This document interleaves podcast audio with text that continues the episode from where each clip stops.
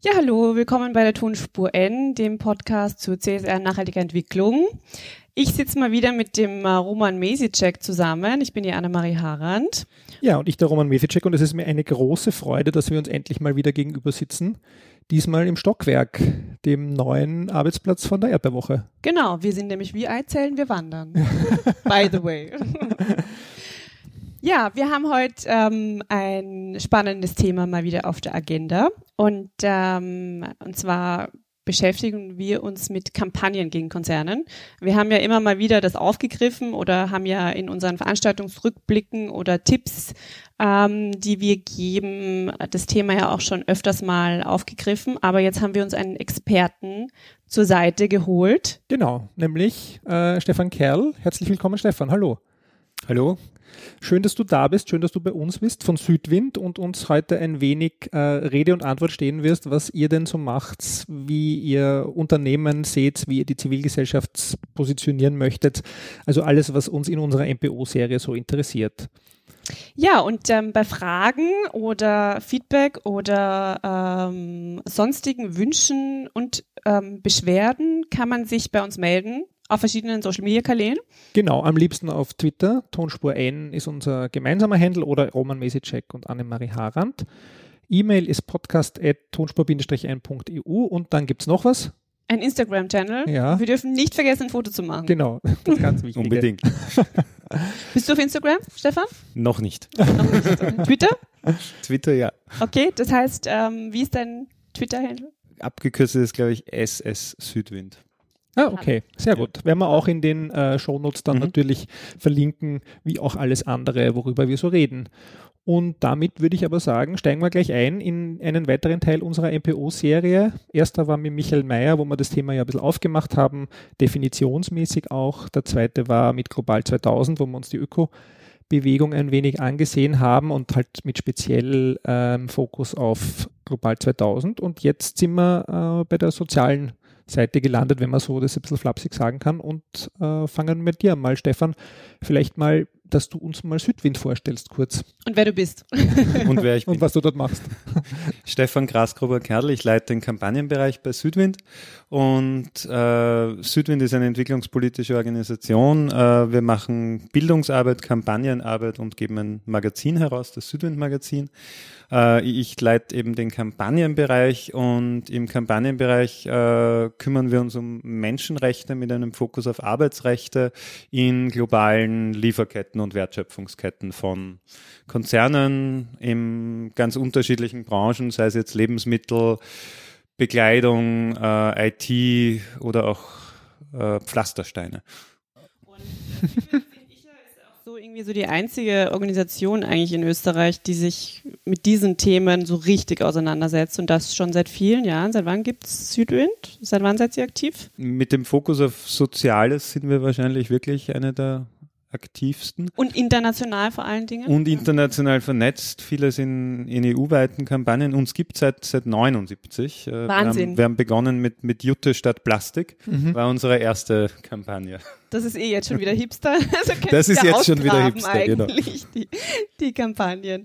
Ähm, Aber darf ich nachfragen, ist das da als zivilgesellschaftlicher Zusammenschluss von interessierten Menschen entstanden oder, oder wie, wie ist das losgegangen damals? Wir sind eine Jugendorganisation, Ah. die erwachsen geworden ist. Mhm.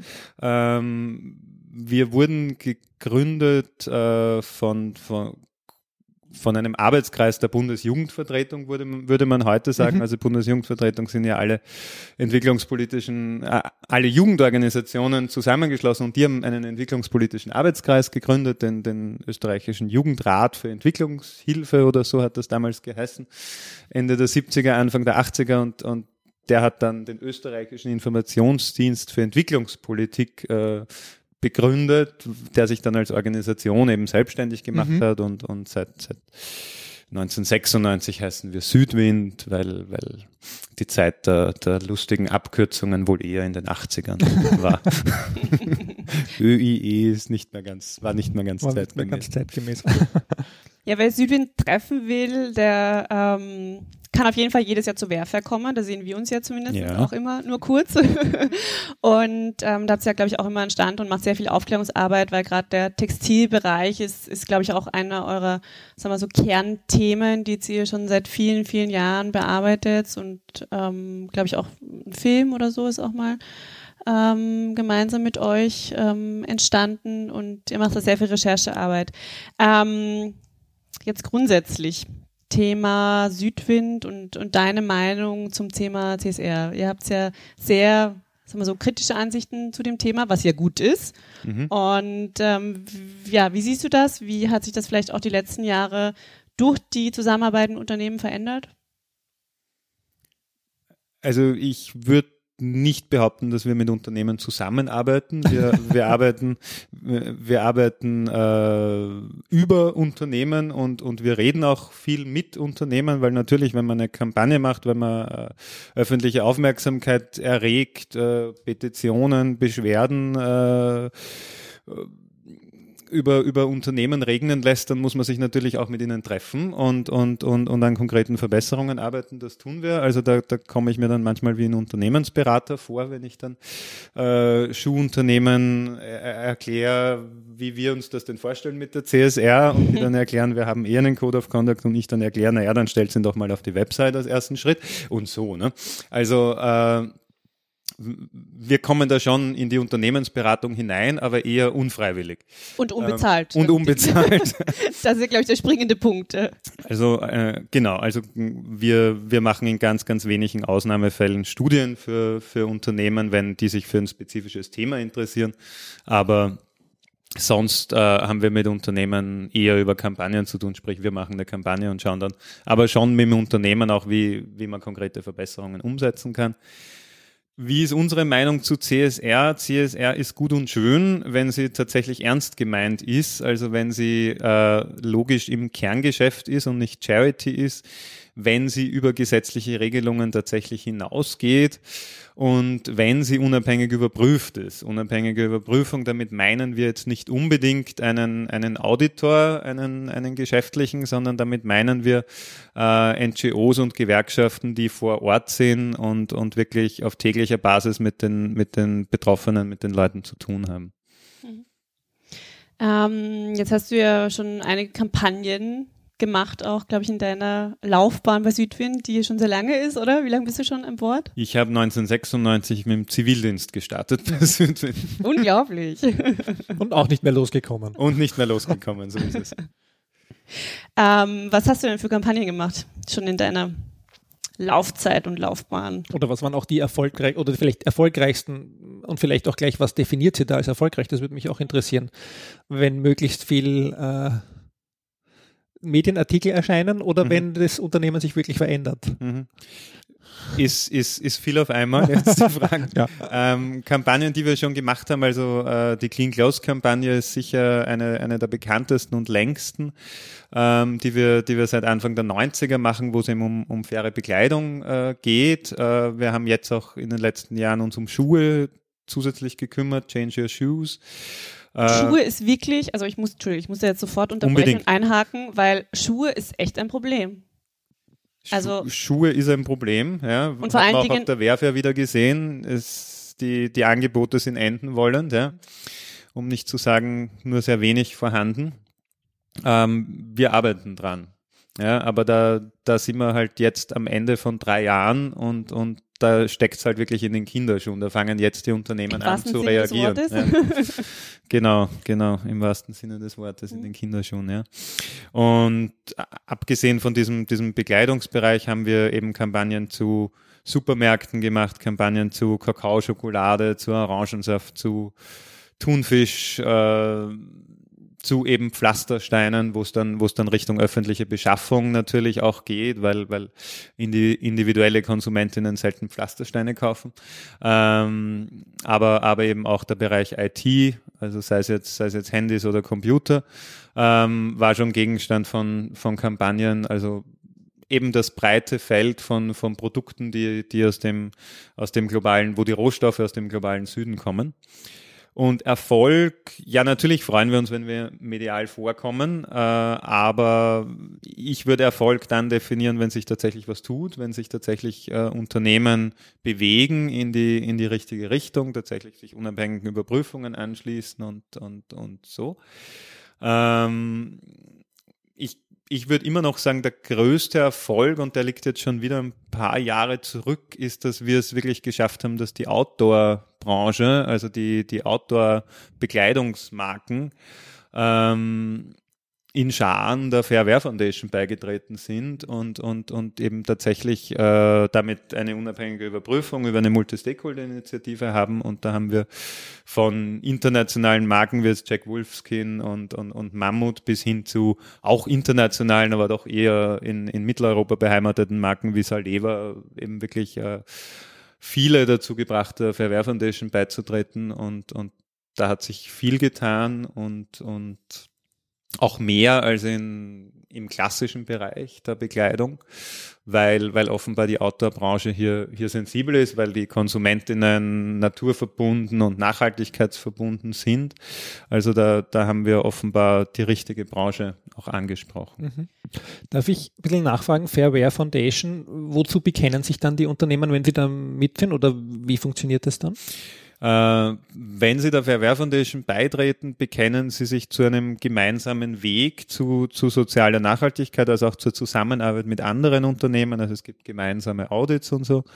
Und sie bekennen sich zu einem, einem Verhaltenskodex der Fair Wear Foundation, äh, der sehr umfassend ist, also nicht nur die Kernarbeitsnormen der Internationalen Arbeitsorganisation umfasst, äh, sondern auch eben Living Wage, also existenzsichernden Lohn äh, enthält, äh, was natürlich nicht heißt, dass sie diese, dass sie all diese Bestimmungen von Anfang an in 100 Prozent der Unternehmen äh, einhalten, sondern es bedeutet, sie begeben sich auf einen Weg und, und sind auch bereit, den extern überprüfen zu lassen und, und, und jedes Jahr besser zu werden und mehr Zulieferer überprüfen zu lassen. Und eben gerade bei Living Wage ist klar, das kann man nicht von heute auf morgen machen in allen Betrieben, sondern da gibt es bei der Fair Wear Foundation eine Living Wage Ladder, also eine Leiter, wo das einfach äh, sukzessive hinaufgeschraubt werden soll.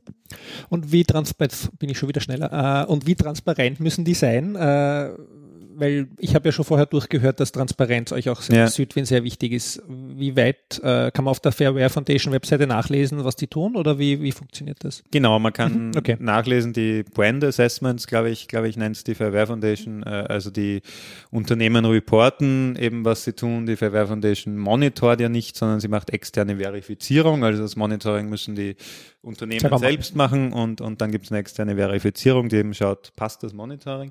Und äh, dann gibt es eben, eben Brand Assessments, die, die auf der Website einsehbar sind.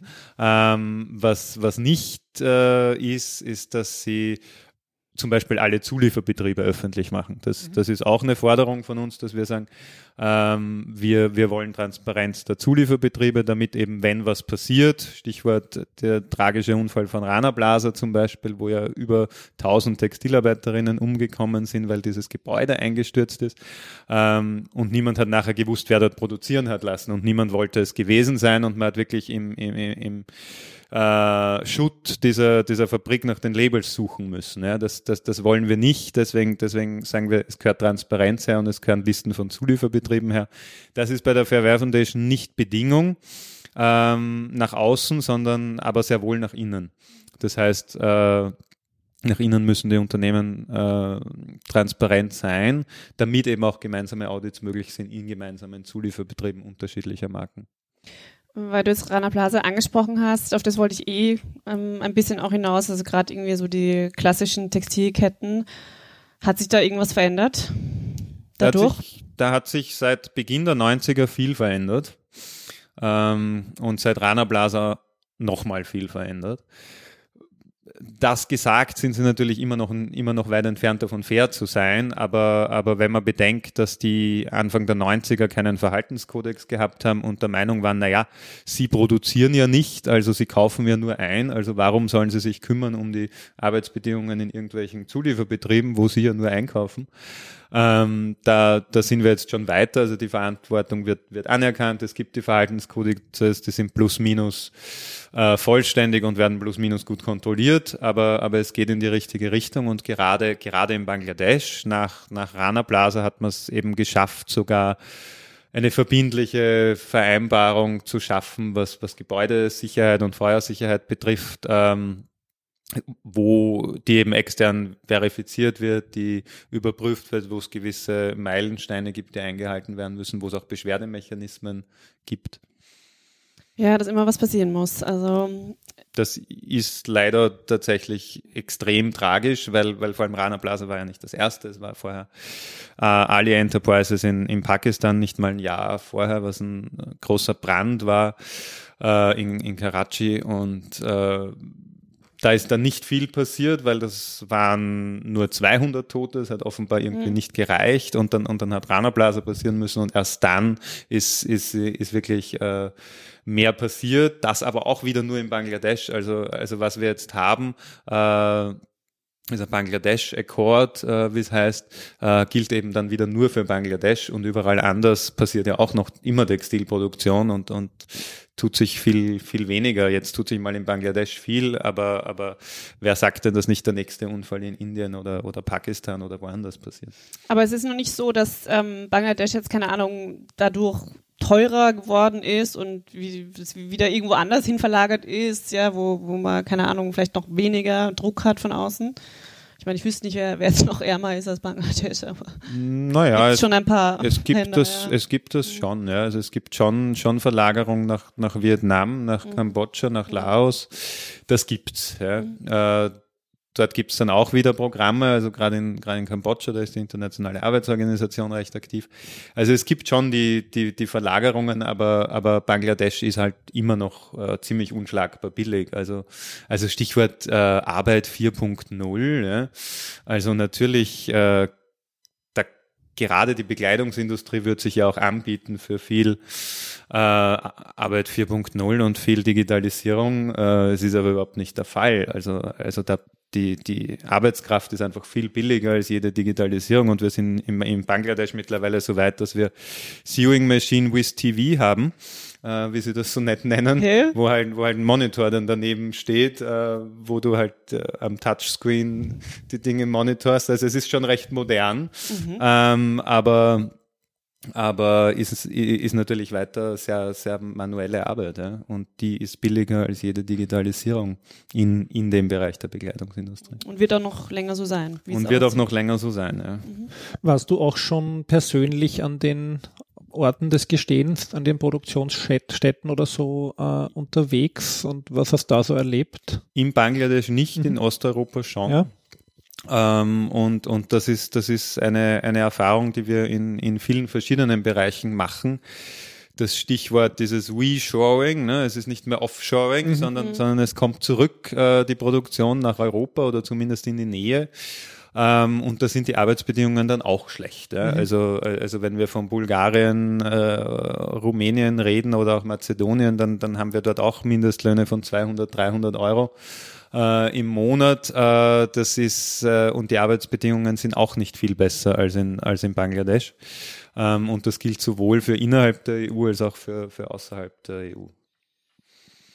Was sind so deine ähm, sag mal so Lieblingsbeispiele international an, also wo jetzt wirklich Druck auf Konzerne zum Beispiel jetzt, wenn wir Textilien hernehmen, äh, wirklich was bewirkt hat? Also an Kampagnen, die vielleicht auch über Südwind hinausgehen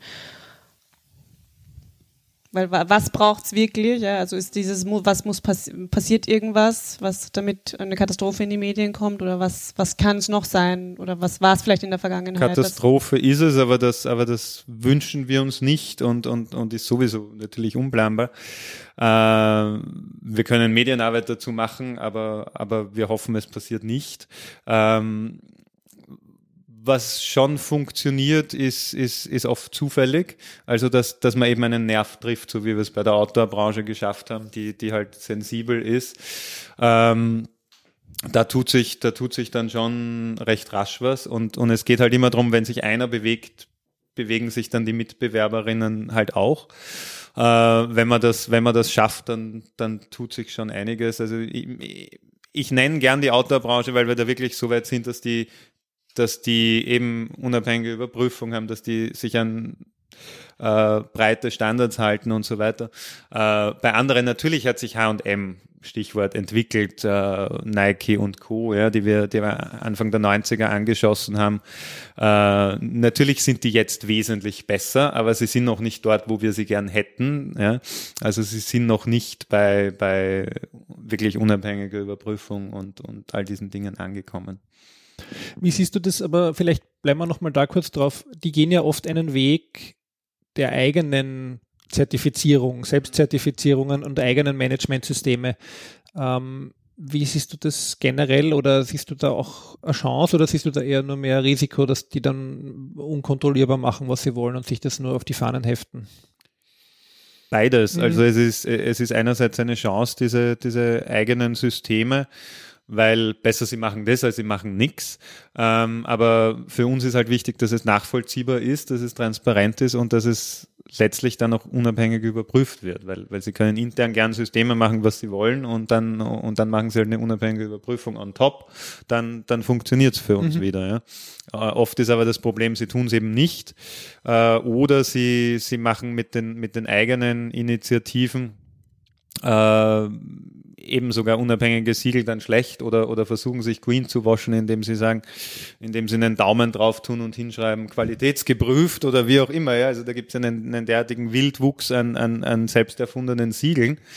Ähm, die, die eben, eben tatsächlich steckt nichts oder, oder nur sehr wenig dahinter mhm. oft. Ja. ja bleiben wir noch ein bisschen bei Wildwuchs oder weiß ich nicht, ob das der richtige Übergang ist, aber äh, Politik in Österreich. Ähm, vielleicht würde mich würde interessieren, weil du vorher die öffentliche Beschaffung erwähnt hast und vielleicht bleiben wir ja mal eher bei der Verwaltung, damit wir keine Politikdiskussion mhm. heute äh, vielleicht anreißen. Aber wo siehst du da Österreich? Also wir waren damals in den Diskussionen, ich glaube, da haben wir uns kennengelernt im Normungsinstitut, als diese CSR-Norm erstellt werden sollte, dann hätte es einen Aktionsplan geben sollen zu CSR, den gibt es nicht. Entwicklungszusammenarbeit ist auch eher ein Stiefkind in Österreich. Österreich. Mich würde so ein bisschen eure Positionierung dazu, äh, Forderungen von Südwind oder generell Betrachtung äh, interessieren. Mhm. Oder ist da auch was geplant für die Zukunft äh, oder ja, so in die Richtung? Ja, äh, also wir arbeiten mit der Verwaltung eben äh, sehr erfolgreich zusammen zum Thema äh, öffentliche Beschaffung. Also da gibt's viel und das beginnt eben bei einfachen Produkten wie der äh, Kaffee im Bürgermeisterinnenbüro äh, und, und geht dann eben über kompliziertere Produkte wie die, wie die IT. Also äh, einer von fünf Computern werden, werden öffentlich beschafft. Äh, also das, das, das ist ein riesiger Hebel und ein riesiger Markt und, und Computer, aber, aber auch Handys haben, haben ja riesige globale Wertschöpfungsketten mit, mit wahnsinnigen Auswirkungen. Also das, das wäre ein riesiger Hebel, wenn sich da was tut. Äh, und dann, und dann geht's eben über, über natürlich Bekleidung äh, bis hin zu eben Pflastersteinen, die die, die die öffentliche Hand leider nicht nur im Waldviertel sich besorgt, sondern auch, sondern auch in Indien mhm. und sonst wo. Ja. Ähm, also das ist die eine Schiene, die, die öffentliche, äh, öffentliche Beschaffung, wo wir viel mit Gebietskörperschaften auf allen möglichen Ebenen arbeiten, also wirklich von, vom Dorf oder, oder von der Gemeinde bis hin zu äh, Bundesländern und, und, und der Bundesbeschaffungsgesellschaft.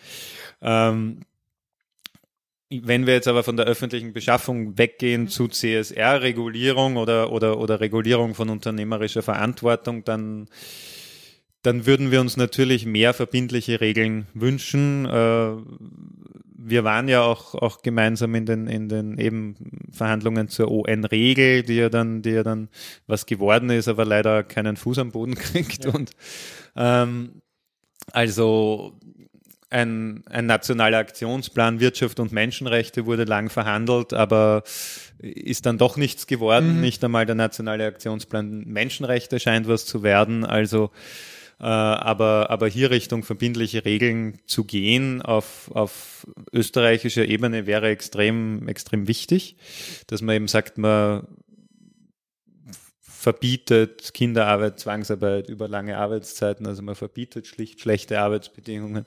Äh, es gibt die Möglichkeit für Beschwerden, ja, all diese, all diese Dinge. Also da gibt's äh, gute Beispiele aus, aus, aus Frankreich zum Beispiel, die jetzt ein, ein Gesetz zur unternehmerischen Verantwortung haben, wo, wo tatsächlich einerseits eine Sorgfaltspflicht verankert ist im Vorhinein und, und wenn was passiert, dann, dann Entschädigungen äh, drinstehen. Also das, das ist für uns absolut was, was wir auch machen sollten in, in, in Österreich. In den Niederlanden gibt es ein Kinderarbeitsverbotsgesetz. Also es gibt unterschiedliche Mechanismen, die aber alle in diese verbindliche Richtung gehen und, und wo wir auch der Meinung sind, da soll es mehr geben. Ähm, auch auf EU-Ebene wird jetzt über sowas wie das französische Gesetz diskutiert. Da gibt es eine sogenannte Green Card-Initiative, wo Dinge von der nationalen Ebene auf die EU-Ebene mhm. gebracht werden können und dann auch im Parlament, EU-Parlament diskutiert werden. Und auch auf UN-Ebene wird ja ein, ein verbindlicher Vertrag, also als komplementär zu den, zu den UN-Leitprinzipien Wirtschaft und Menschenrechte wird ja jetzt ein verbindlicher Vertrag diskutiert, äh, wo wir auch teilgenommen haben jetzt in Genf an den, an den Verhandlungen. Ähm, mal sehen, ob das was wird, mhm. aber das, aber das wäre es natürlich auch, dass es, dass es auf weltweiter Ebene da, da was Verbindlicheres gibt, weil die UN-Leitprinzipien sind gut und schön, genau. aber mhm. wird halt nicht kontrolliert. Mhm. Aber warum, was ist deine Einschätzung, warum da mal die Füße nicht auf den Boden bekommt? Also jetzt gerade bei dieser Menschenrechtsdiskussion in Österreich, woran ist das gescheitert? Am politischen Willen. Ja. ja. und da sind wir dann sehr wohl in einer politischen mhm. Diskussion.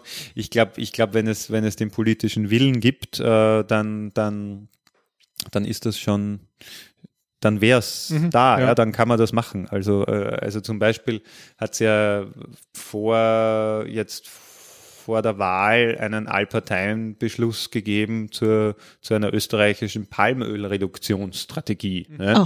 Keine Ahnung, ob sich noch irgendwer daran erinnern kann jetzt nach den Wahlen, aber es war ein Allparteienbeschluss, also insofern sind alle daran gebunden irgendwie. Ja. Ne? Also das, da, da kann man schon was machen, wenn man will. Es mhm. liegt tatsächlich am politischen Willen. Ich meine, man hat, man hat den, den Nationalen Aktionsplan Menschenrechte in der Volksanwaltschaft dann, dann angesiedelt und, und das Letzte, was ich davon gehört habe, war, dass die Volksanwaltschaft sich an die Zivilgesellschaft gewandt hat in einer Presseaussendung und gemeint hat, die Zivilgesellschaft muss Druck machen, mhm. damit es endlich den politischen Willen dafür gibt. Ähm, und das ist halt schon ein Armutszeugnis, wenn die Politik so weit den Löffel abgegeben hat, dass es nur mehr heißt, die Zivilgesellschaft muss Druck machen, weil natürlich wir machen gern Druck, aber wir machen lieber gleich Druck für, für ein Gesetz und, und nicht für ein Papier, wo ja dann wieder die Frage ist, ob es eingehalten wird. Mhm, ja. Vielleicht jetzt eine sehr spezielle Frage, weil du Niederlande erwähnt hast und dort ja der OECD-Kontaktpunkt für diese Richtlinien für multinationale Unternehmen eigentlich ein recht gut ausgestatteter Kontaktpunkt ist.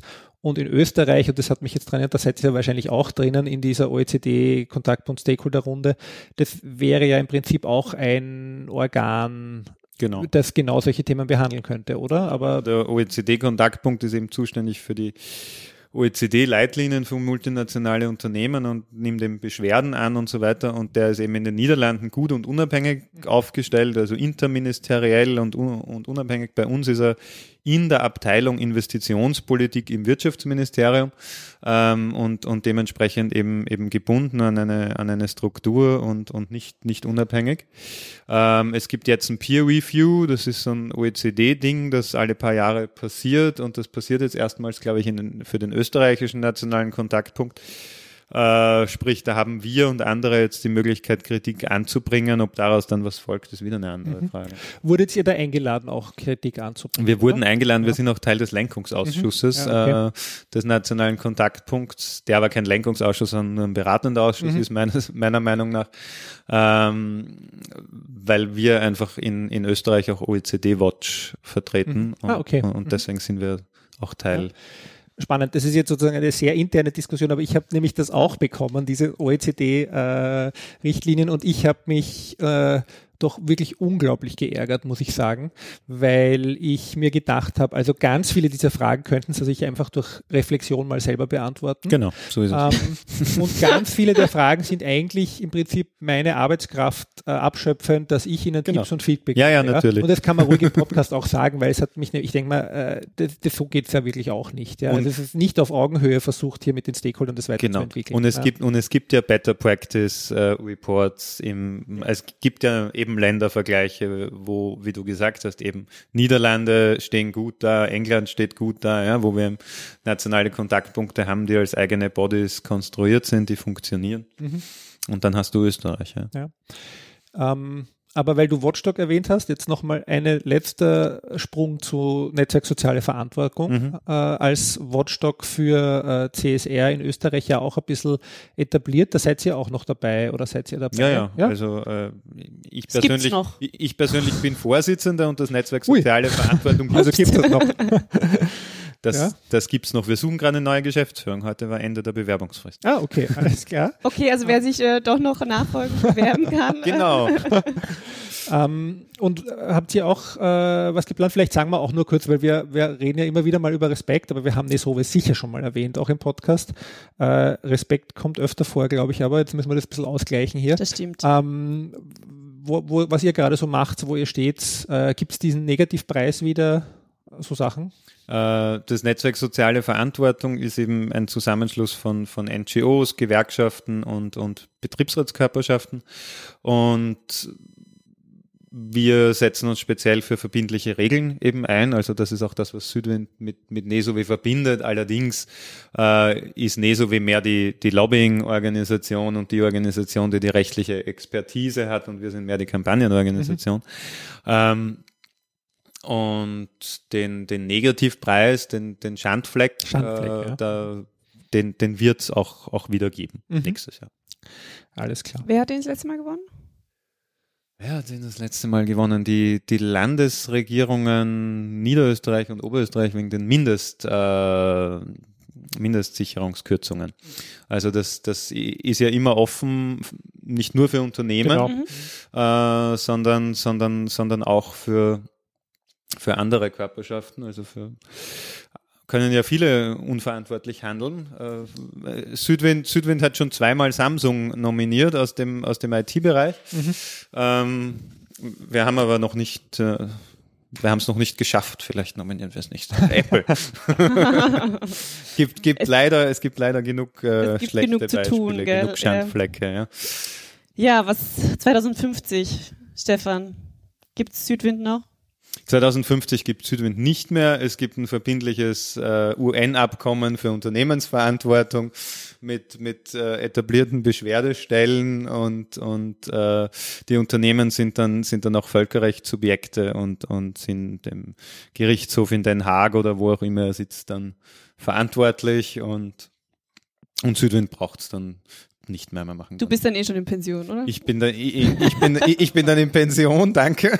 Und, und, und, und, und Südwind kann, kann Schulworkshops machen und, und Das macht ihr jetzt Bildungsarbeit. schon. Das macht das ihr jetzt machen, schon. das machen Das- wir jetzt schon. Da habe ich ja ähm, einen Workshop mitgemacht, also für Pädagoginnen und Pädagogen bei der Sommer, Summer School, wo ich war. Ähm, da ist ja Süd- Niederösterreich sehr aktiv, soweit ich das mitbekommen habe. Ne? Kann man die buchen, Genau. Schulworkshops? Schulworkshops kann man buchen, die, die beginnen von, äh, ich glaube, der lange Weg meiner Schokolade beginnen sie schon im Kindergarten äh, und, und gehen dann in verschiedenen Stufen zu verschiedensten Themen. Also es gibt äh, Jeans-Workshop und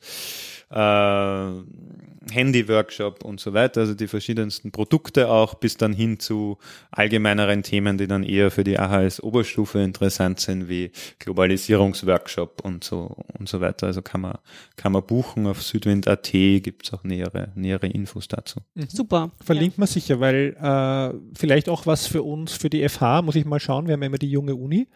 Ähm, und da machen wir schon, sind schon immer sehr viel äh, gesellschaftskritische und auch aufklärerische Workshops dabei. Aber Südwind habe ich noch nicht entdeckt gehabt im Programm. Ja. Muss ich mal, äh, werde ich mal weitergeben. Auch. Ich wusste Genau. es auch nicht Ja. de facto bis Ja. mal, dass, Also wir das machen macht. Ja. pädagogische Workshops, aber wir stehen auch von Kampagnenseite zur Verfügung. Einladen. Nein, also ihr seid super aktiv und ähm, eben ich habe echt überlegt, wer, wer sonst noch das Thema in Österreich irgendwie besetzt, aber da wird es echt dünn. Also es ist, ähm, ihr habt noch viel zu tun nach wie Wir haben vor. noch viel zu es wird tun nicht weniger, im Gegenteil. Im, Im Bereich der sozialen Nachhaltigkeit, äh, wir, wir kooperieren zum Beispiel mit Global 2000 immer mal wieder, wenn es um, weil uns ja auch wichtig ist, dass immer soziale und ökologische Nachhaltigkeit angegangen wird und dass das auch nicht äh, dass es nicht gegeneinander ausgespielt ja. wird. Also wir haben, wir haben zum Beispiel eben äh, mitverhandelt das österreichische Umweltzeichen für Bekleidung und, und Schuhe und haben uns da eben dafür eingesetzt, dass eben im Umweltzeichen logisch Umweltkriterien drin sind, aber eben auch soziale Kriterien. Ähm, und, und das haben wir auch geschafft und in den beiden Branchen ist eben das erste Mal, dass Sozialkriterien drin sind im österreichischen Umweltzeichen und das ist halt das, wo wir finden, dass es in die Richtung gehen sollte, dass soziale und ökologische Nachhaltigkeit zusammengedacht wird. Ja. Vielleicht noch, äh, da hätte ich gern noch eine Nachfrage, äh, sozial und ökologisch zusammendenken und auch ein bisschen Bezug nehmen auf das, was du gesagt hast, diese Zukunft 2050, euch braucht es nicht mehr. Äh, glaubst du, haben wir dann die SDGs erreicht, die Sustainable Development Goals 2030 oder? Äh 2050 erst. ich glaube, ich, ich glaube, die SDGs äh, werden nicht ehrlicherweise erreicht. Mhm. Ich glaube, die SDGs werden erreicht, äh, wenn wenn die Indikatoren so bleiben, wie sie jetzt sind, also die, die Armutsgrenze und die, und die Hungergrenze oder, oder, oder äh, Mangelernährungsgrenzen sind ja so, dass sie, dass sie erreichbar sind. Und, und insofern werden sie, werden sie vielleicht numerisch erreicht, äh, aber, aber, aber, aber faktisch nicht. Faktisch nicht, ja. genau. Also ihr seid ein kritischer Beobachter sozusagen auch dieses Prozesses. Genau, also wir glauben, wir glauben, in den, wir glauben, die SDGs sind wichtig und in den SDGs sind wichtige Punkte drin. Es ist ja auch menschenwürdig menschenwürdige Arbeit ein, ein Teil der SDGs. Ähm, und das, das ist gut und schön, aber, aber ob man da tatsächlich hinkommt, ist, ist die Frage und, und, und ich sehe es auch sehr kritisch. Zum Beispiel waren ja die SDGs, äh, wir waren beide dort, äh, großes Thema am CSR-Tag ähm, und äh, ob das in die richtige Richtung geht, weiß ich halt überhaupt nicht. Ne? Also wenn man sich aus 17 Zielen und hunderten Indikatoren dann, dann irgendwelche Dinge raussucht, da wäre mir eine ON-Regel äh, mhm. oder, oder eine ISO 26000 dann fast noch lieber als die SDGs. Ja, ja dieses Picket Shoes ist wirklich etwas, was man sich in ja. den nächsten Jahren gut anschauen muss, was da passiert. Was äh, ja, im Prinzip dem CSR-Thema von Anfang an irgendwie auch mitgegeben ist, dass halt viele Unternehmen sich eher nur aussuchen, äh, was sie tun und nicht das Kerngeschäft, wie du ganz am Anfang gesagt hast, genau. auch versuchen anzusprechen. Ja, ja, Annemarie, du hast sicher noch Fragen. Äh, nein, also nein, ich habe natürlich, hab natürlich noch tausend Fragen an dich, Stefan, das ist ganz klar, aber ähm, ja, ich glaube, wir haben mal so ein bisschen einen Eindruck bekommen, wofür du kämpfst beruflich und, und privat klarerweise auch. Und äh, ja, vielen Dank, dass du vielen bei Dank uns fürs warst. dabei sein. Freut mich. Vielen Dank euch für die ja. Einladung. ja, äh, was haben wir noch äh, zum zum Ausblick beizutragen. Vielleicht etwas auch Passendes. Du hast wieder einen Artikel geschrieben für die CSR-Brille. Genau. Den empfehlen wir dem Stefan jetzt auch gleich zu lesen. Ich glaube, der ist recht gut geworden. Äh, genau. Du ich musst ihn selber bewerben. Ich muss ihn selber bewerben. Oh Gott, das mache ich ja, mache ich ja ganz ungern, wie wir wissen.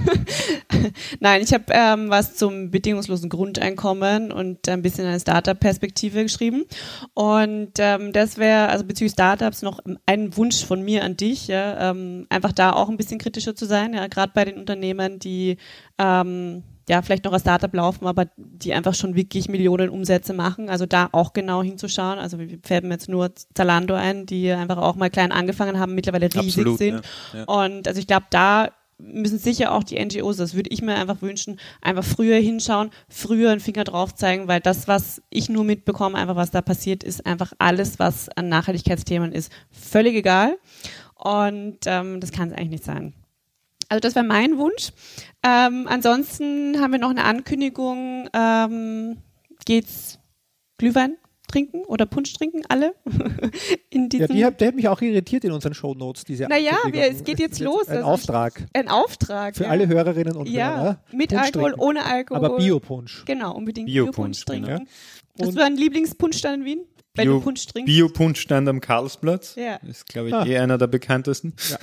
Den kann man, kann man da treffen empfehlen. sich alle Ökos von Wien. Genau. alle, die Punsch trinken halt. ja, und das äh, nächste Mal hören wir uns dann wieder in Folge 44 äh, mit einer ganz besonderen Folge, nämlich unserer Weihnachtsfolge und äh, zu Gast äh, bei uns, beziehungsweise wir bei Ihnen, das können wir uns noch aussuchen, wie wir das dann äh, formulieren, äh, beim Grünen Salon. Ja, bis dahin alles Gute, eine schöne Zeit wünschen wir. Danke Stefan nochmal fürs dabei sein und Prost. Ja. Danke. Prost. Tschüss. Ciao.